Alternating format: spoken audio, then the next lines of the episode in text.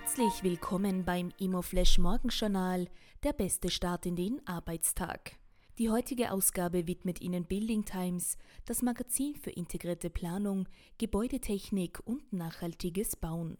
Heute ist Mittwoch, der 15. Juni und das sind die Schlagzeilen. Baukosten hindern Innovation.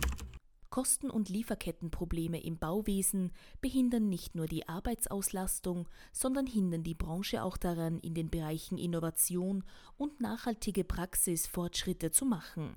Das ist eines der zentralen Ergebnisse der ersten RICS-Studie zum Thema Digitalisierung im Bauwesen. Numa Group übernimmt Hotel in Hamburg. Der Hotelbetreiber Numa Group wird der neue Betreiber einer Hotelimmobilie im Stadtteil St. Georg in Hamburg. Das bisher von der Accor-Gruppe als Novotel betriebene Objekt mit 370 Betten, verteilt auf 185 Zimmer, wird das derzeit größte im Numa-Portfolio. Die spannendste Meldung heute: OEMB sieht Überbewertung auf Rekordhoch. Die österreichische Nationalbank sieht eine deutliche Überbewertung von Wohnimmobilien, insbesondere in Wien.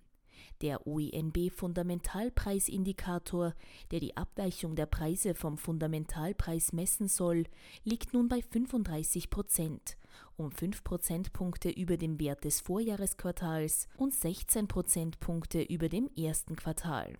Ein derart hoher Anstieg wurde laut Nationalbank seit Zeitreihenbeginn im Jahr 1989 noch nie verzeichnet.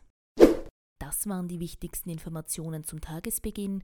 Mehr dazu und was die Branche heute sonst noch bewegen wird, erfahren Sie wie gewohnt ab 14 Uhr auf www.imoflash.at.